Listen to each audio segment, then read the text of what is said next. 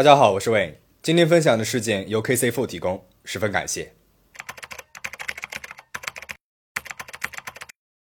这起案件发生在美国第四大城市休斯顿，四名青少年在家中遭遇了不幸，凶手的身份让所有的人都震惊了。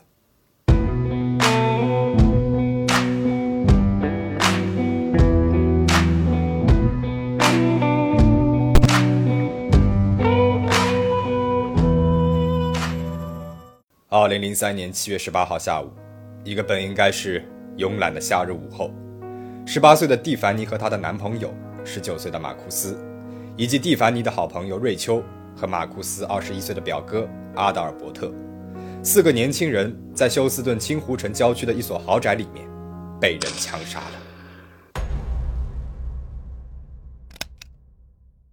现场十分惨烈，地板、墙面。天花板上布满了血迹，每个受害者都遭到了多次枪击。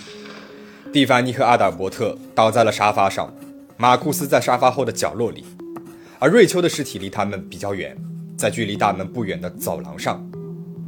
瑞秋的死状最惨烈了，她头部向下趴着，头部被多次重击导致骨折，身体至少是被十二发子弹给击中了，其中有一枪打中了左侧的臀部，这表明。他曾经试图逃跑，但是没有成功。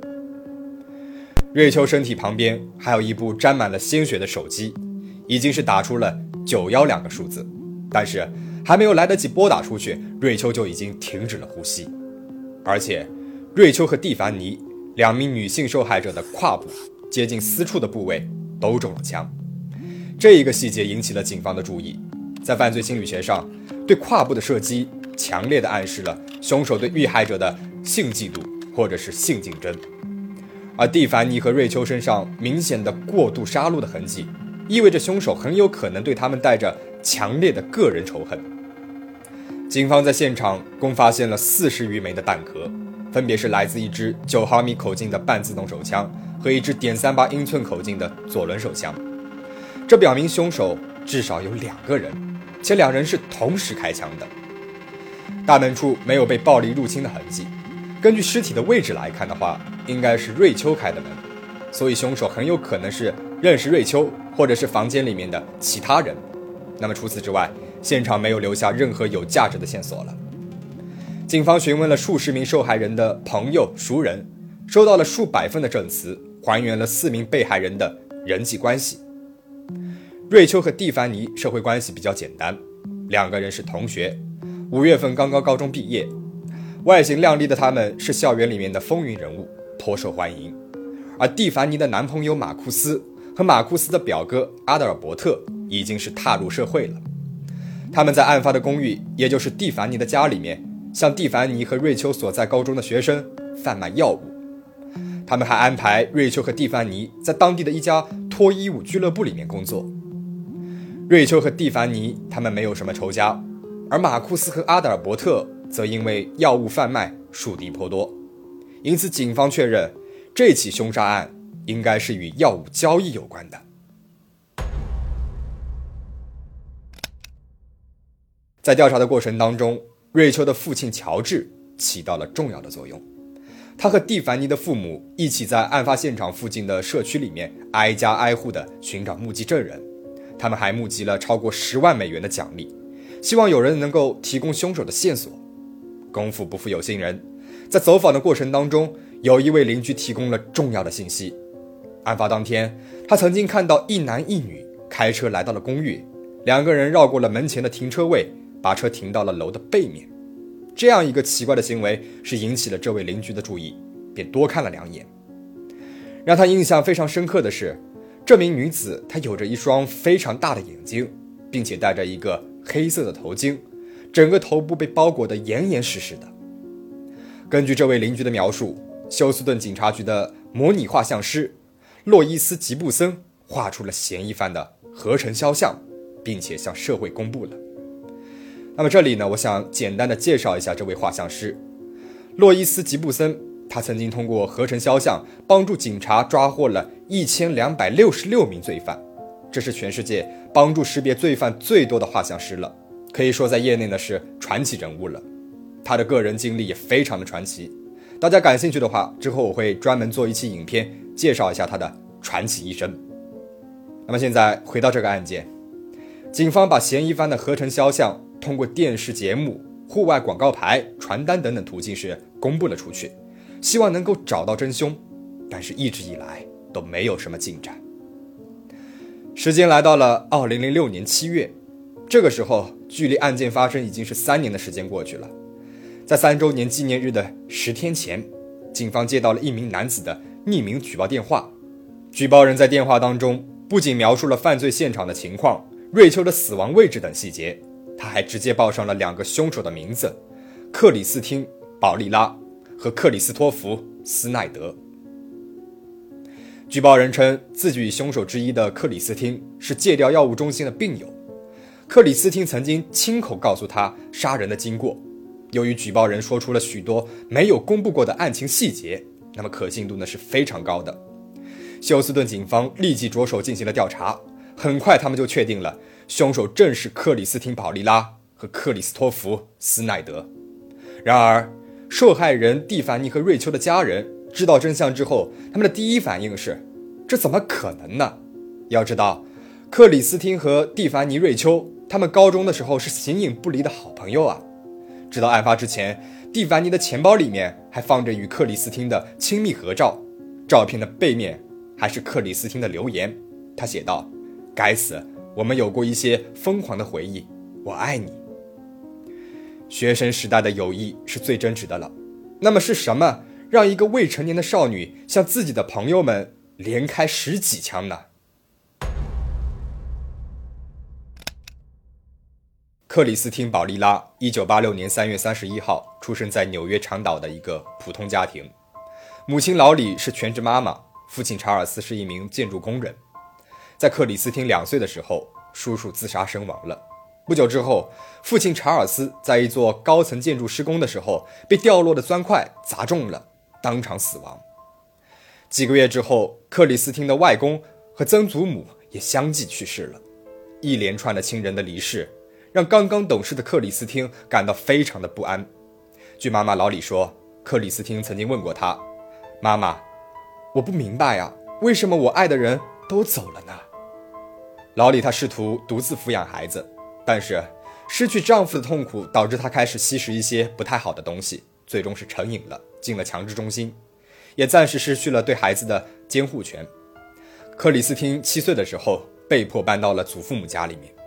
老李说，在中心的时候，他偶尔会接到克里斯汀的电话。在电话里面，克里斯汀哭着问：“妈妈，我能回家吗？”与亲人分离的精神上的痛苦还没有消失，克里斯汀身体上也出现了问题。在他上幼儿园的时候，被诊断出患有一种叫脱发症的不可逆转的疾病。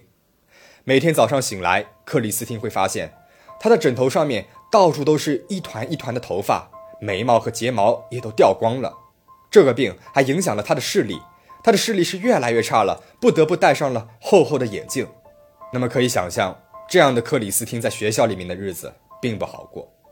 戴着眼镜和假发的他开始被同学们嘲笑了，孩子们会走到他的身后，故意扯掉他头上的假发，嘲笑他是个怪物。进入高中之后，克里斯汀遇到了瑞秋和蒂凡尼，当时。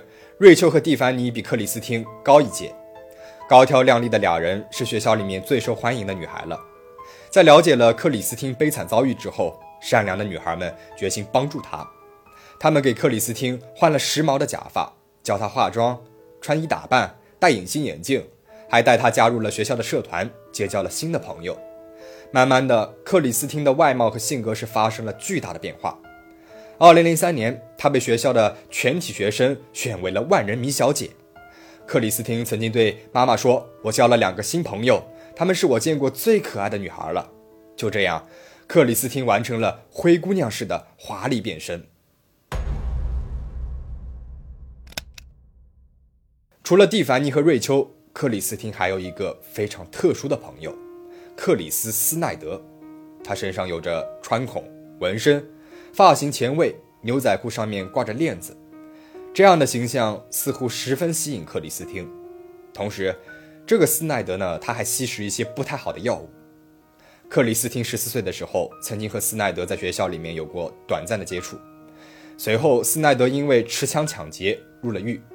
出狱之后，他便和当时只有十六岁的克里斯汀开始约会了。根据克里斯汀的母亲老李和继父说，两人交往之后，斯奈德开始将克里斯汀与家人和朋友隔离开来了，并且对克里斯汀有感情虐待倾向。甚至有一天去学校里找到克里斯汀，他故意扯掉了他的假发，让他在同学面前难堪。尽管发生了这一切，克里斯汀似乎还是坚持这一段关系，他视斯奈德为真爱。然而，斯奈德的家人却有另外一种说法。斯奈德的妹妹告诉警方，他们全家都想远离克里斯汀，因为他经常不受控制。如果斯奈德看了一眼别的女孩，克里斯汀就会打他，并且陷入疯狂的愤怒。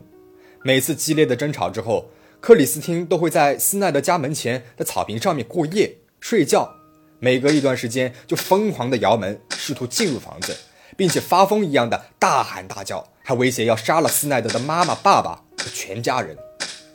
然后他也喜欢被斯奈德羞辱和贬低的感觉，每次争吵之后，他都要求斯奈德进行粗暴的性行为，以此来惩罚他。斯奈德曾经不止一次地告诉家人，世界上只有两件事情让他害怕：警察和克里斯汀。二零零三年，在一起犯下了杀人罪行并且逃之夭夭之后，克里斯汀和斯奈德继续鬼混。在斯奈德的影响之下，克里斯汀也对药物上了瘾。两年之后，斯奈德因为偷窃再次入狱了，在肯塔基州监狱服刑。而克里斯汀呢，也被家人送进了强制中心。在强制中心里面。他认识了贾斯汀，对药物的热爱让他们迅速的走到了一起。离开了中心之后，两个人马上结婚了。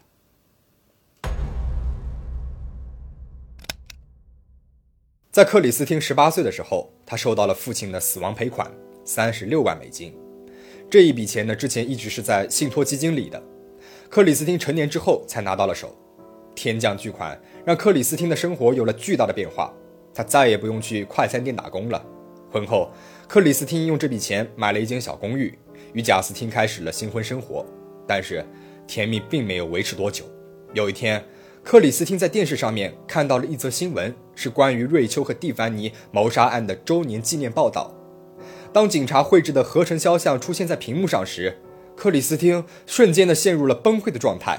他在客厅里面踱来踱去，嘴里面的不断重复着：“哦，天哪，我的天哪！”然后他停下来。盯着她的新婚丈夫问：“那个女人像我吗？”随后，她向丈夫坦白了三年之前的那个下午发生的所有事情。她不断强调自己是被动的。根据克里斯汀的说法，那天斯奈德要求自己跟他一起去蒂凡家里面偷钱和偷药物。进门之前，斯奈德递给了他一把枪，他吃了一惊。门打开之后，斯奈德立刻开枪射击马库斯，然后。克里斯汀手中的枪也走火了，失去了控制。慌张的他在房间里面盲目的开枪，脑子里已经是无法思考了，并且一直在哭泣。在他们离开犯罪现场之后，他告诉斯奈德必须回去确保他们都已经死了。于是两个人又折返回了血腥的犯罪现场。他看到了瑞秋在地板上面爬行，口中不断涌出鲜血，并且试图用手机拨打九幺幺。克里斯汀形容当时自己已经是吓傻了。便拿出了他的手枪，把枪举过了头顶，像那锤子一样握住了枪管，然后开始疯狂地敲打瑞秋的后脑勺，直到他咽下了最后一口气。做完了这一切之后，克里斯汀回到了他上班的化妆品店，继续上班。听完了妻子的叙述之后，贾斯汀的情绪是经历了震惊、愤怒、拒绝，最终他接受了妻子的过去，决定带着克里斯汀一起逃跑。他们逃到了圣安东尼奥，在一个偏僻的酒店里面住了下来。两个人拿着剩下的补偿金，每天花费五百美元购买药物，一住就是七个多月。克里斯汀在这七个多月里面从来没有离开过房间，他也不允许酒店人员打扫卫生。而贾斯汀呢，他偶尔会下楼去购买食物和不良的药品。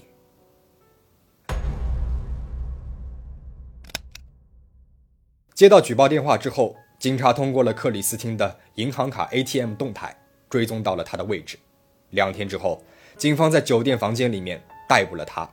当时他正在吸食药物，房间里面看起来就像是谋杀现场，墙上有血迹，地上扔着几百支用过的针头，差不多有八十多支的针头排在了装满药物的梳妆台上，到处都是血迹、呕吐物。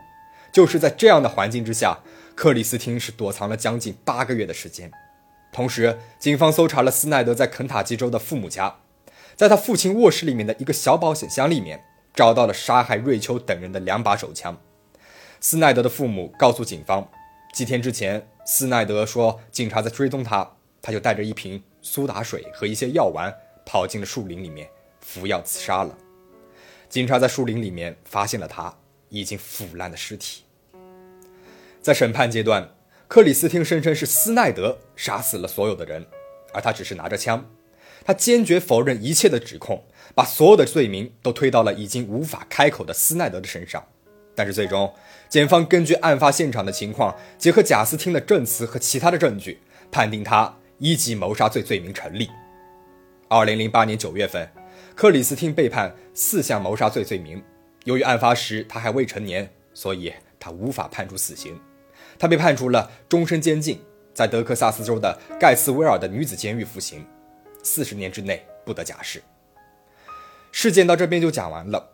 那么，为什么未成年的克里斯汀会杀害帮助过自己的最好朋友呢？我试着分析了一下原因。第一点，为了药物，这也是警方一直调查的一个方向。因为蒂凡尼的男朋友马库斯他是贩卖药物的，当时蒂凡尼的家里面就像是一个小型的药物中转站。马库斯和阿德尔伯特是从这里呢向学生们售卖药物的，克里斯汀和斯奈德显然也是知道这一点的，所以有着偷窃和抢劫前科的斯奈德，他想要搞一些免费的药物，于是就对女友的朋友们痛下杀手。第二点，克里斯汀的嫉妒，这个是大多数人认可的一个动机。瑞秋和蒂凡尼私密处的枪口就是最好的证明了。精神病学家盖尔塞尔茨在分析案件的时候表示。克里斯汀可能认为，瑞秋和蒂凡尼的帮助是在同情他，由此引发了嫉妒，因为他们仿佛一生下来就获得了幸福的家庭和美貌的外表，不需要那么努力，就可以被接受，就可以被追捧。斯奈德的妹妹布兰迪·斯奈德呢，也证实了这一点。他表示，对克里斯汀的杀人行为啊，并不表示感到惊讶。在《纽约邮报》的采访当中，布兰迪说。我感到克里斯汀和瑞秋之间肯定有着一些潜在的嫉妒。当我看到瑞秋的照片时，我立刻就知道了她很漂亮，这让克里斯汀非常的嫉妒。悲惨的童年让克里斯汀缺失了亲情和爱，以至于他长大之后无法正确的接受别人的善意，即使是最好的朋友也无法拔去他心中嫉妒的种子。而这种强烈的嫉妒呢，最终变成了恨意，导致了疯狂的报复。那么，希望大家在帮助别人的时候，也要保护好自己，而且一定一定要远离那些不好的药物，那些不好的东西，碰都不要碰。希望大家保持警惕，保持安全。我们下期再见。